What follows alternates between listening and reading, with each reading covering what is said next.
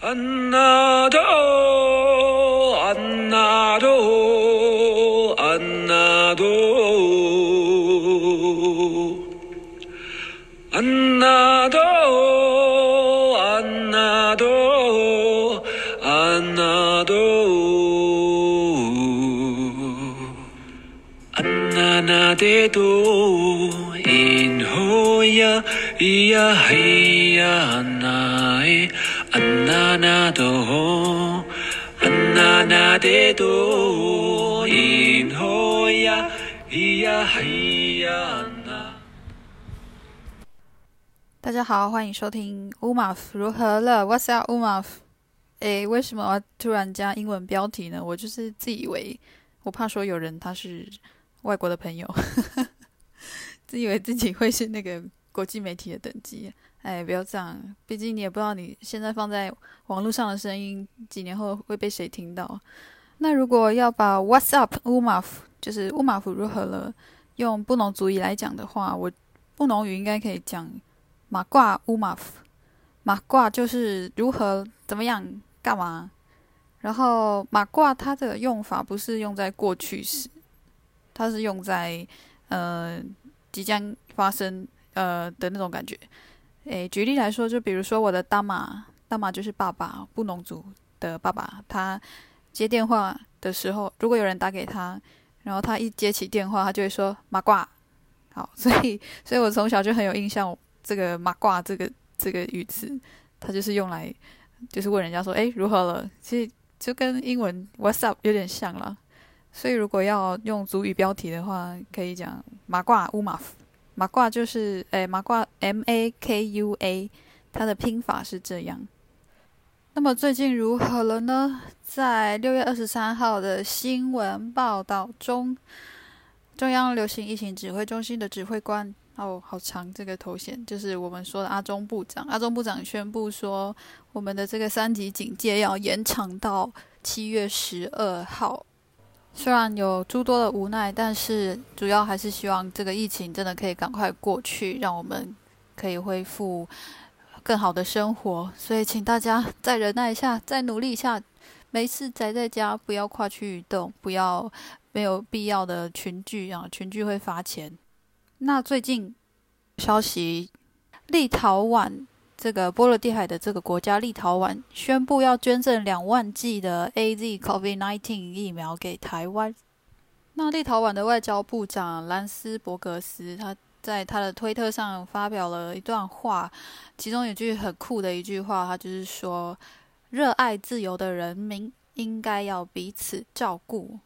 Freedom-loving people should look out for each other。”这个于情于理，呃，政治上、意识形态上，还有行动上，都很有意味的这个表态，真的是，我觉得对大部分的台湾人来说，应该是很暖心的一个呼呼吁吧。我觉得，那我自己有在我的粉丝专业上面，就是那个每天来点布农语啊的这个粉丝专业上面，我有画了一个插画，把这句话翻译成布农族语。那当然不是我翻了，是我请我的大马，我的父亲帮我翻译的。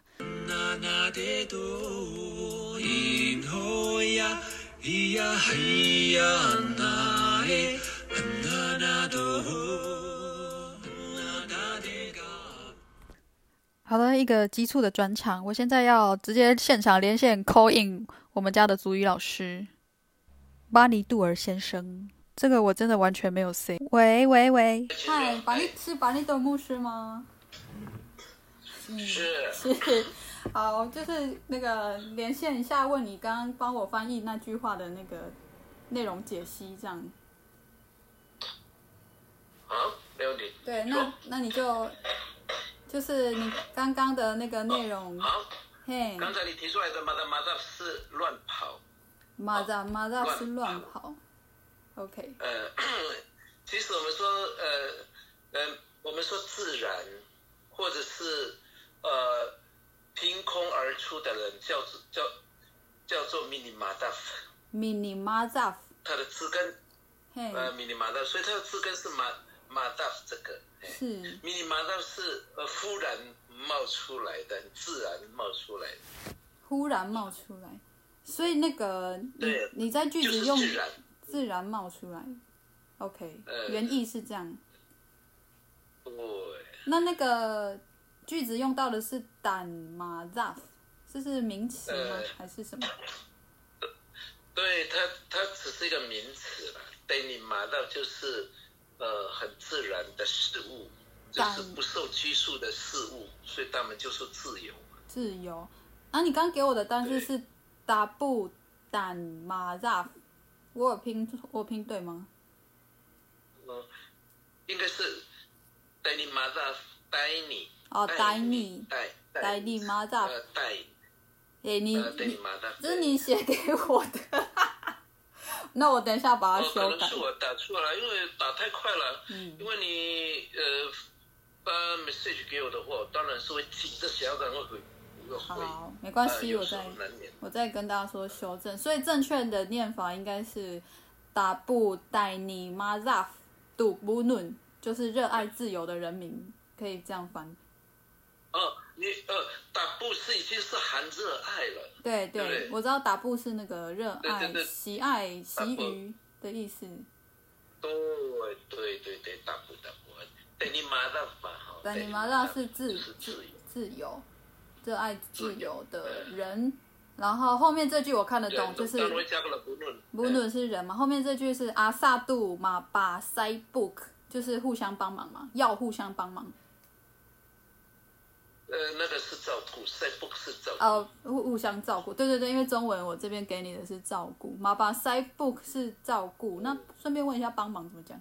对，但帮忙是名，呃，马马巴达啊。马兵当啊当啊，马兵当啊当啊，马兵当啊，对，就是重复是比较，当然当然把它重复是好一点的，但是说马兵当啊就是已经已经有那个互相帮助的意思了。好，那你再帮我很正很正，因为我知道我的发音一定很不稳，你可以再帮我念一次整段句子吗？等一下，你先看一下。先跟大家。Maybe I want to get, I want to get my computer。有好有英文喽。你知道我在干嘛吗？我在录 podcast，我在录音呢。是哦。对啊，因为我最近不是开一个频道，我就开始在做这个。啊，我大大概没时间看。没关系，没关系。好了，好，就是什么？你有找到那句吗？嘿，是不是彼此照顾？原来是对，因为你是给我彼此照顾嘛，哈，我原来是互相要 care 啦，或是说要照顾他的生活，所以我给给你的就是大不都不害阿萨都马巴塞 book。好，可以再一次吗？刚刚有点断讯，不好意思，再一次。大不带你马达都不论害阿萨都马巴塞 book。大不带你马扎夫。杜不论海阿萨杜马巴塞 book。Yes。Yes。可以吗？嗯。可以可以可以。好，你当米和米上，谢谢谢谢我们的我们家的大妈，感谢您，先这样哈。好。好，早点休息，晚安，拜拜。呃，妈妈说赶快回家。也先等三级解封啊，大家先不要乱跑啊。好，好啦，想你们，想你们，真的哎，我们要那个对，好，拜拜拜。也太真实了吧！这个临时的现场的对话，我刚刚真的是一边录 podcast，然后一边就打给我爸，哎，所以我爸跟所有收听这个频道的所有听众是同是差不多的时间得知，原来我有在录 podcast，而且你也听到我爸，他就说哦，他可能没时间，没时间发了我，好啊，leave them alone。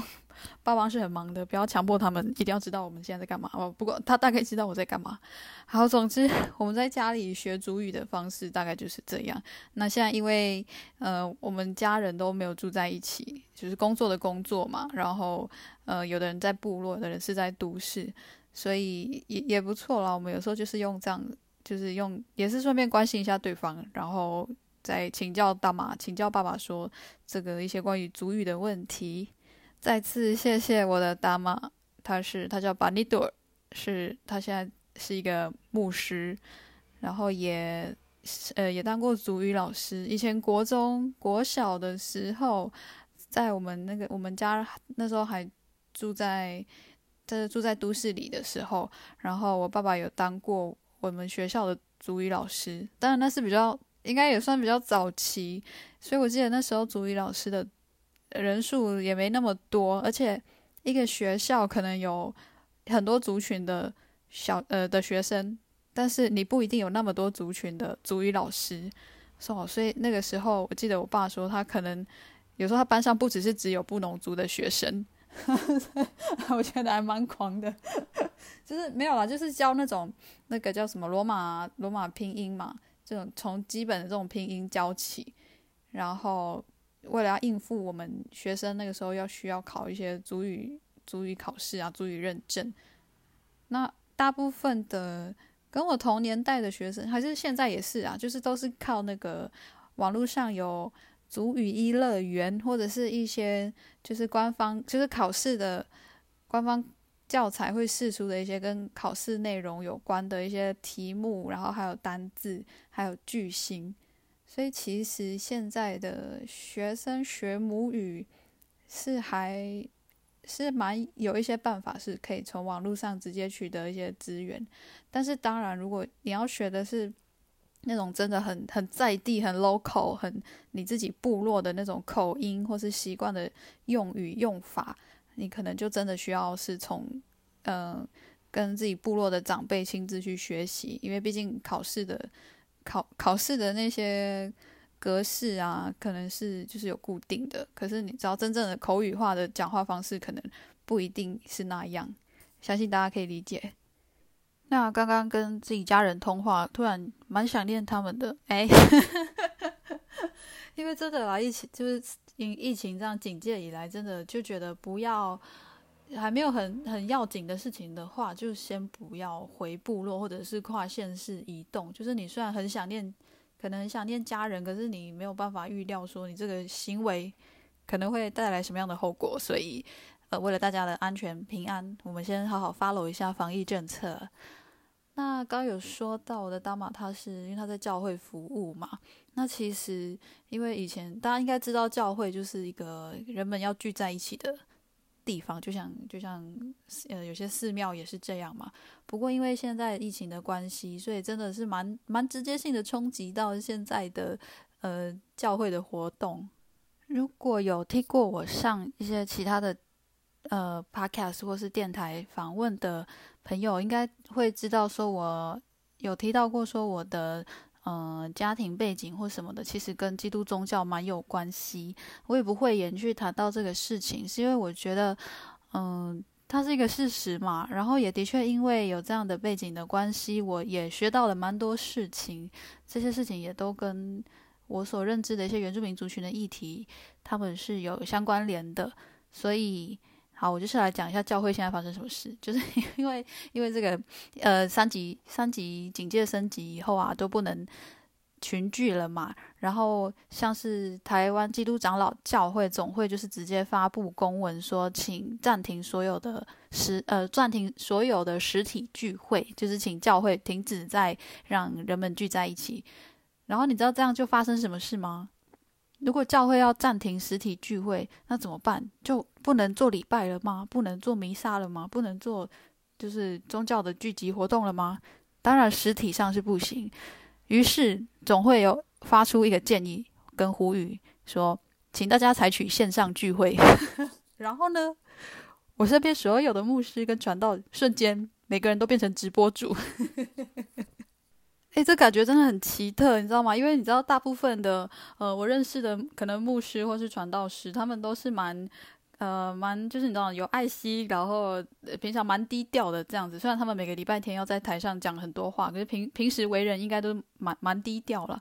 可是就是因为这个三级升级那个疫情的警戒之后，你就看到那些平常都很低调的人，嘣，突然之间都要变成面对镜头，然后要在直播上面跟大家打招呼的。的人感觉蛮特别的，然后当然我会看到，也会看到我自己的爸爸，或是我一些其他也是在做神职人员的家人，他们就会，我每个礼拜天我就可以同时看到很多我的朋友在做直播连线，就是面对镜头讲话。哦，像是我自己教会的牧师，也是。我记得我上礼拜就是看到牧师打开他的直播，呃，就是我们教会有粉丝专业有那个粉丝专业的直播就开了嘛，我就看到我们的牧师在那个荧幕里面，然后就点进去啊，然后我就留言，因为我看到我看到，对不起啊，我不正经，就是我看到牧师换了发型，我就留留言留了一句说牧师头发有呢，然后结果牧师还回文。牧师还会说：“乌马夫平安，哎，你的爸爸妈妈还好吗？”这样，就是牧师变成呃，除了要准备他们的那个讲道、讲道篇、讲道的内容，然后还要有时候还要及时的跟会友，也也不要及时，就是如果在讲道的话，当然没空了。但是结束那个讲道以后，就他就牧师就还多了一个要慢慢回文大家的这个呃工作嘛，或者是呃乐趣嘛，我不知道。我觉得我应该有空要邀请我身边的这个神职人员朋友来来陪大家聊聊天。好，所以除了嗯，除了很多朋友变成直播主，变成 podcaster，变成就是开始开始也比较积极的在使用自媒体之外呢，有一些毕业典礼或是本来有的社团、学校活动都要改成线上。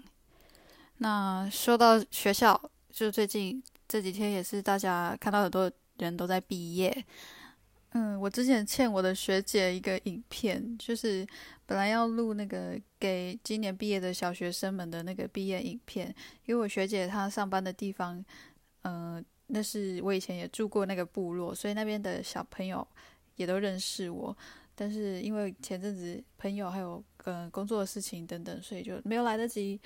做这件事情，可是还是很高兴。他当初有邀请我，他已经跟我预约明年要做这，要继续来 做这件事，就是录那个毕业影片。我总觉得这是很红的人才需要做的事情。不过，还谢谢谢谢学姐有记得我。好，那我其实我这边有准备一小段那个族语的那个祝福，我在这边念出来好了。然后，呃，布布农语族语很好的听友们也可以参考一下，我是这样子说的，就是。九美国小今年的毕业同学们，西高巴艾普杜班沙南夏马哈文巴斯纳瓦万安伊吉米苏杜伊斯纳纳万，祝福你们未来的一切都顺利，可以完成自己的理想。达胡米斯马斯穆杜马因辛海马杜道隆阿西高巴高巴马杜五扫迪班马斯。I guess 安。其实我觉得，那个国小毕业，就是九美国小毕业的小朋友，可能母语都比我厉害太多太多了，因为他们有呃越来越多的这个文化跟语言的教育投入在当中，然后他们的老师也都很用心，而且我知道九美国小有很多小朋友，他们是那个有拿那种什么全国族语。朗诵比赛还是什么，都拿都有很好的成绩，所以不好意思，那个乌玛夫姐姐在这边献丑。可是真的祝福你们，虽然虽然我对你们的印象常常都还停在你们还很小很小的时候。我怎么开始有伊娜的笑声？好了，重点，时间真的过得呃很快，好，这不是废话嘛？但是历史上，历史上在这个六月份，大家还记得，就是像一。上一集的时候，我有提到六月是那个加拿大的原住民族历史月吗？那当然，六月也是很多其他很好的重要的事情的纪念的月份，比如说六月也是这个国际的这个同志骄傲月。那还有呢，就是在台湾的话，六月就是前几天，六月二十三号的历史上，在原住民族的权利运动界也是一个重要的日子。就是一个值值得纪念的日子了。大家应该知道，说台湾原住民族证明是呃指标性的日期，应该是一九九四年八月一日。在八月一日那天，国民大会修宪后，在宪法增修条文将具有贬义的词汇“山胞”修正为原住民。然后，一九九七年的时候，又再进一步的把“原住民族”这个词也写进宪法里面。那原住民跟原住民族的差别是什么呢？差一个字，废话，就是一个一个就是比较个人嘛，那一个就是指集体的，有集体权属性。那六月二十三日是发生什么事呢？在一九九四年的六月二十三日，在总统府前发动了一场大游行。这个大游行就是在争取证明权、土地权跟自治自治权路线的大游行。然后它是有呃三十几个原住民团体响应，然后也号召了全台湾跟全台全台湾的原住民族人，还有原住民族权利的声援人士参加，大概有三千人。这个在当时已经是在当时已经是历年来原住民族权利活动参加抗争活动最多的一次。其实这样的历史这样回顾起来，真的我自己的我自己的感觉是会再被提醒说，现在当然现在拥有的一切都不是突然。而然就有的，因为有一些有一些人，他对有一些人他会说出一些对原住到现在还在对原住民讲一些歧视啊，一些没有没什么道理的那种侮辱或谩骂。我觉得很多时候是因为这个岛屿，哎，这个国家，这个社会上过去真的太太缺乏对原住民族的文化历史的知识还有教育。就是如果大家真的有正视历史的话，就不会说出就很多政治不正确的话，或是很多那种对原住民的误会的那种想法。如果你有好好读历史的话，你就应该不会说出那种话，那种比如说什么啊，原住民被宠坏了，哦，原住民都拿优待啊、福利啊，就过很好，被被政府嗯、被政府宠坏，还是被谁宠坏？我我真的不懂到底谁宠坏了我们，请宠坏原住民的人站出来自首一下好不好？我会。这样讲是因为我真的遇过有人，他觉得原住民要用原住民的名字来生活是一个搞特权的事情。哦，我当下听到的时候，我真的觉得超荒谬。就是你懂吗？就是那个是我的名字诶，然后你觉得我用我的名字是一个特权？那请问？为什么？为什么我每次广播的时候就是有救护车呢？Hello，台南还平安吗？我有离题的拉回来，就是我那时候有遇过的一个情况，就是说，因为像像我的族名嘛，就是要家族的名字加上个人的名字来放在那个身份证上面，这样子也纯粹是为了符合那个政府的政府的身份证格式需求。不然，如果我真的要用呃，身为一个布农族人的自称方式。来把它写出来，放在身份证上面的话，那会真的真的会蛮蛮长的啦。这样就是不只是八个字的音节而已。呃，所以我现在在身份证上使用的这个 Isbalagan Umav 这个名字，已经是呃很比较简白的一个用法了。然后我就遇过一个非原住民，他就说这样子名字这样很不方便，也不好记，大家也不好念啊，为什么要做这种？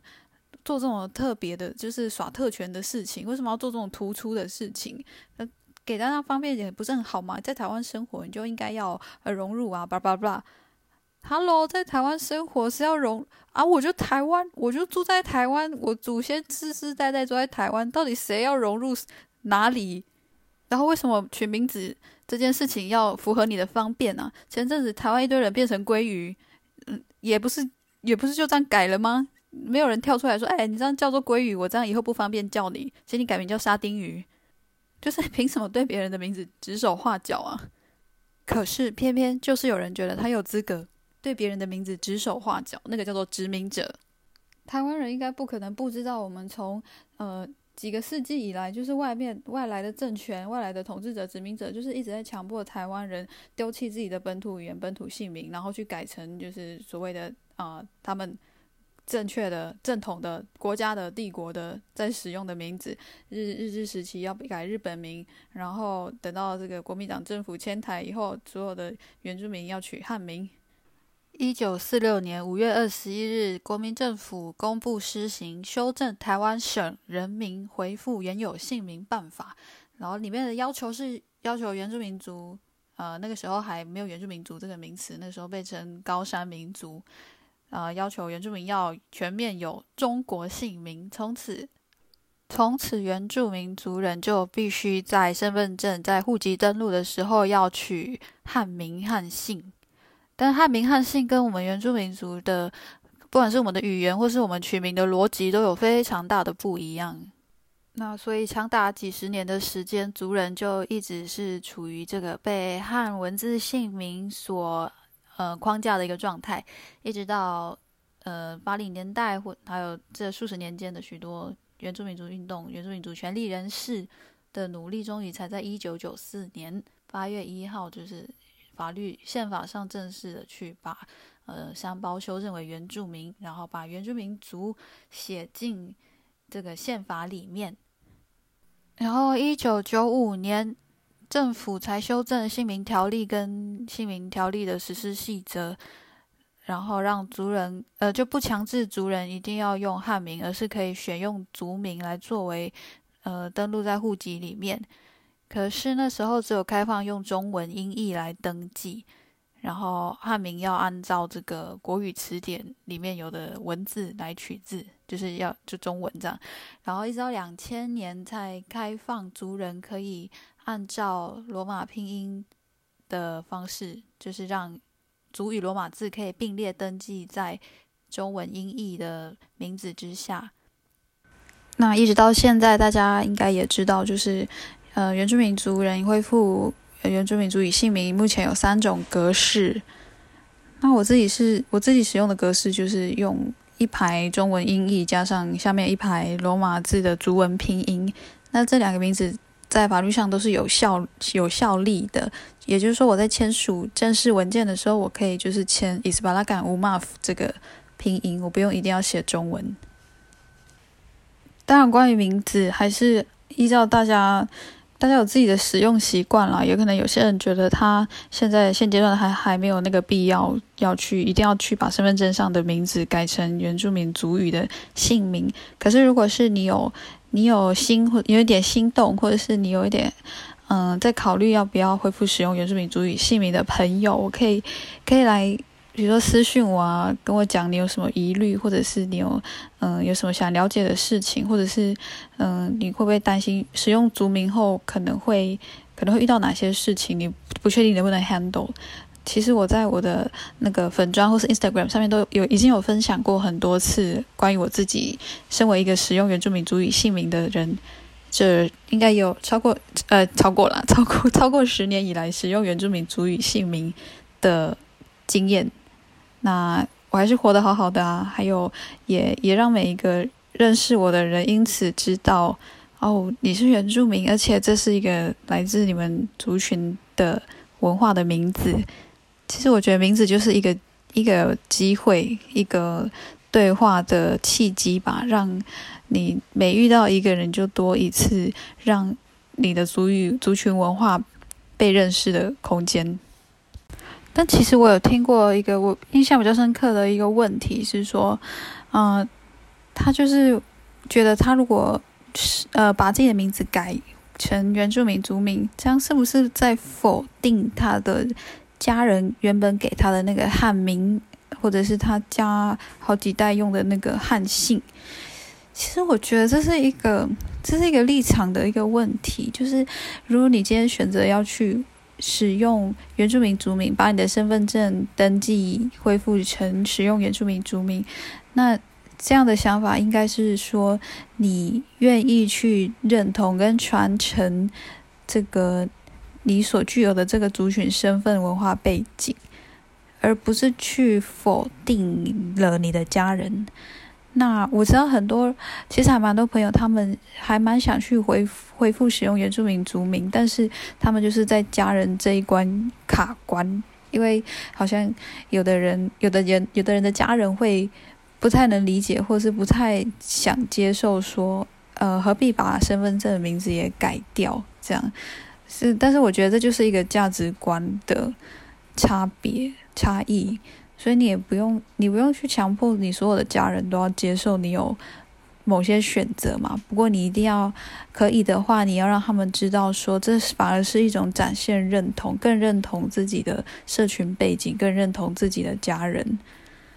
嗯，我我有在网络上被网友问过一题，就是说问我为什么要用“恢复”这两个字。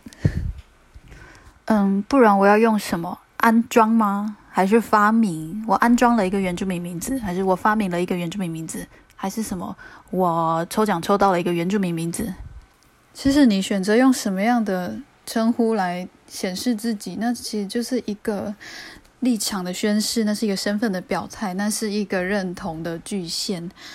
你不是戴上一个原住民的面具呢，你是把大中华民汉人的外皮撕下来，展露出真正的自己。当你选择使用你的族群、社群文化里给你的这个名字。从小，我的家人都是这样跟我说的。他说：“你本来就是，你本来就是，你本来就是原住民，你本来就是布农族的小孩，你的名字本来就叫乌马夫。”我也不是一时半刻或是理所当然，忽然之间一点就通的去去知道或了解原住民族这个身份的意义是什么。可是就是因为有。有我的家人也好，或者是我开始使用了原住民族的名字，在这个社会上开始走跳，这样子的不断的一个过程，我会遇到跟主流社会的一些冲突，或者是一些价值观的落差。可是，在这样的过程当中，我觉得那就是在建构一个身份认同的一条路，去相信跟体认到说你是布伦，你是台湾的卡查利山，你是。打样的巴，打样巴赖，就是一种从现在开始，你要用谁的眼睛，什么样的眼睛去看这世界，这是一个选择，然后这个选择是可以形塑跟学习的，这就叫意识形态啊。其实我长大的过程是多大？我成长的过程，我有感觉到说，我好像有时候跟。一些朋友比起来有点异类，就是我是很还蛮主动会去讲说我是原住民的那种原住民，就是有时候人家没特别问的时候，你可能也未必需要特别提到自己是哪里人嘛，或者是自己有什么血统。可是我我好像都是还蛮还蛮积极的，会让嗯一些人知道说我是原住民哟。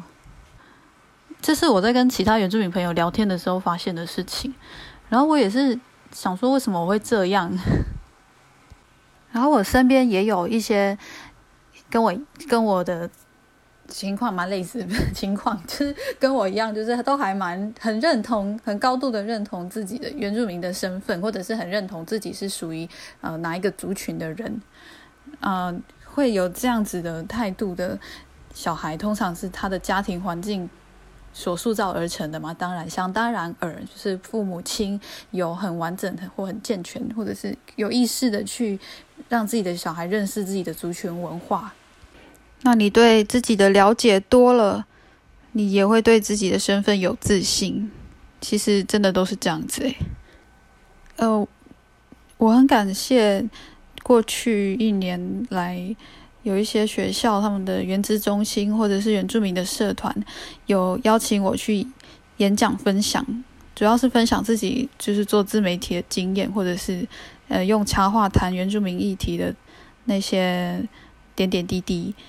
然后因为去演演讲嘛，所以你就可以就是很真实的遇到人。其实我蛮内向的。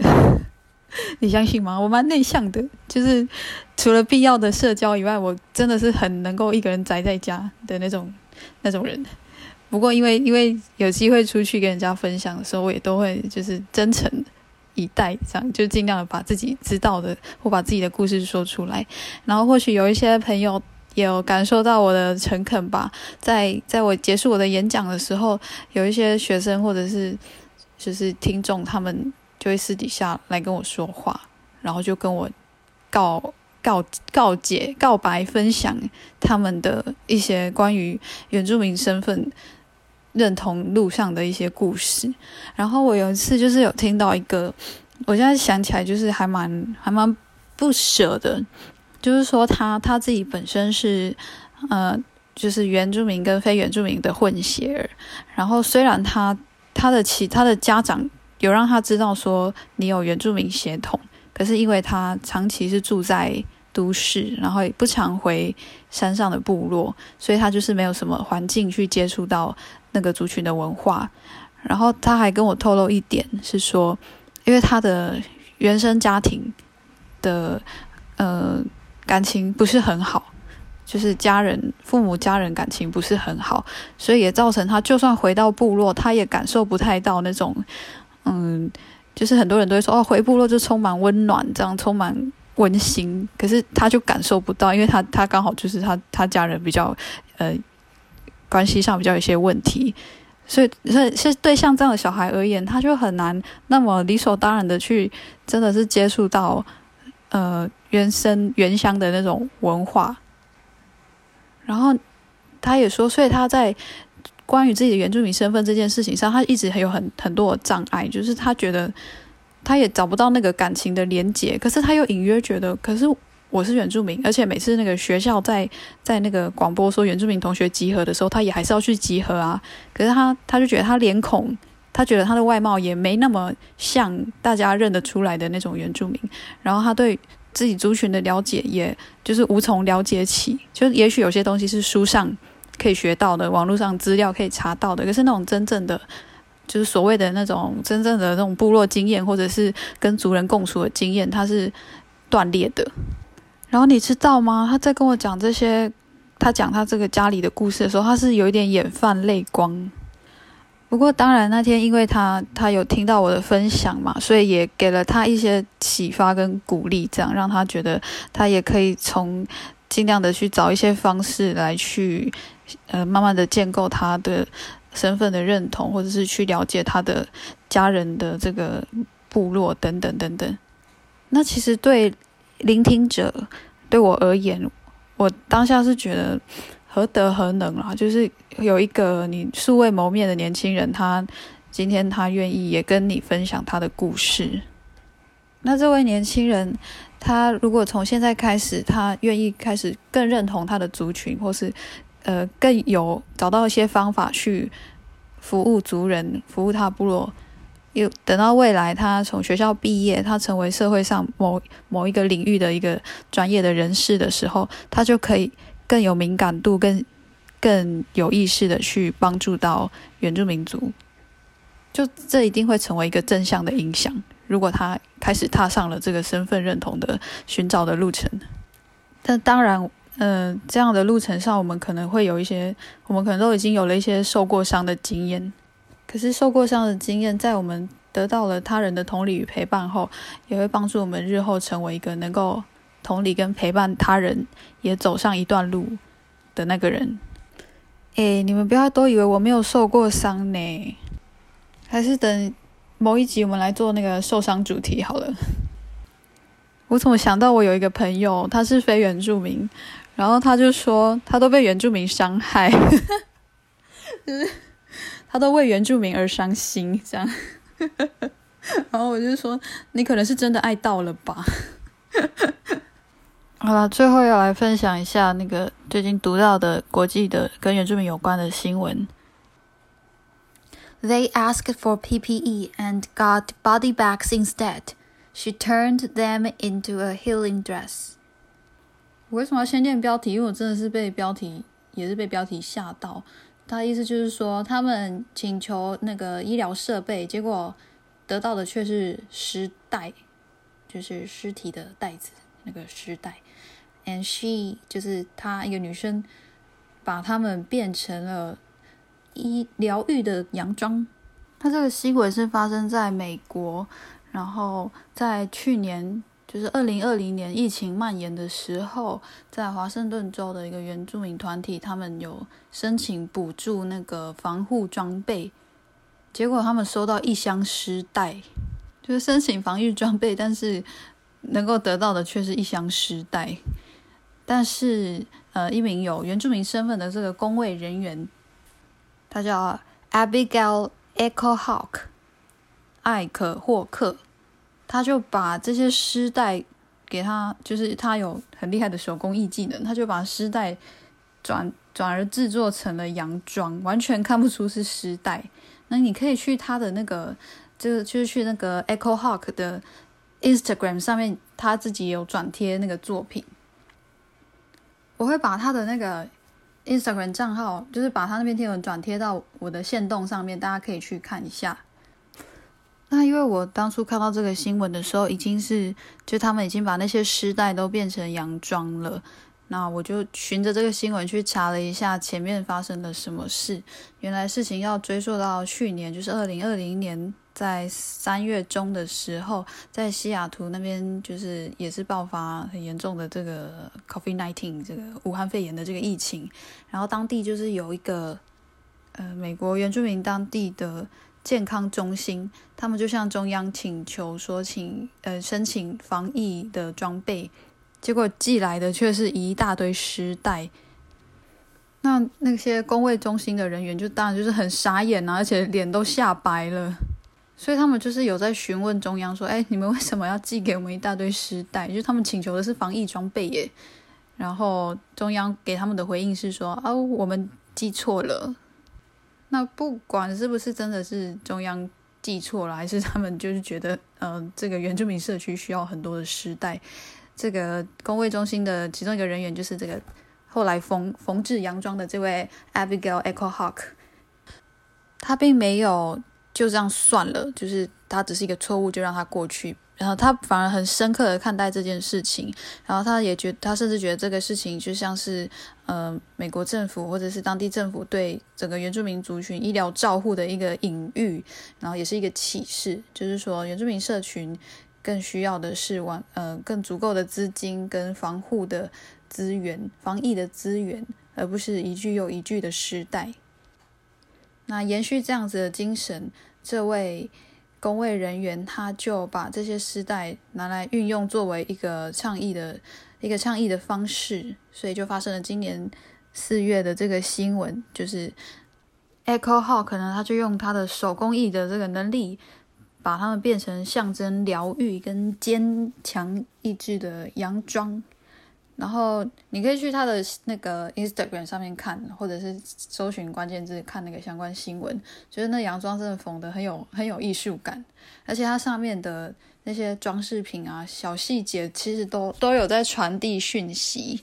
然后这个洋装的呃款式是叫做 Ribbon Dress 缎带洋装，然后它是运用了原住民族的手工艺的这个特色去制作的，然后这位 Echo Hawk 他说，这个丝带洋装上的每一条丝带代表一个祈祷，然后他也希望用这个洋装去，呃，呼吁人们去关注原住民族的社群在这个肺炎武汉肺炎疫情期间受到的影响，然后也透过这个洋装去点出原住民妇女。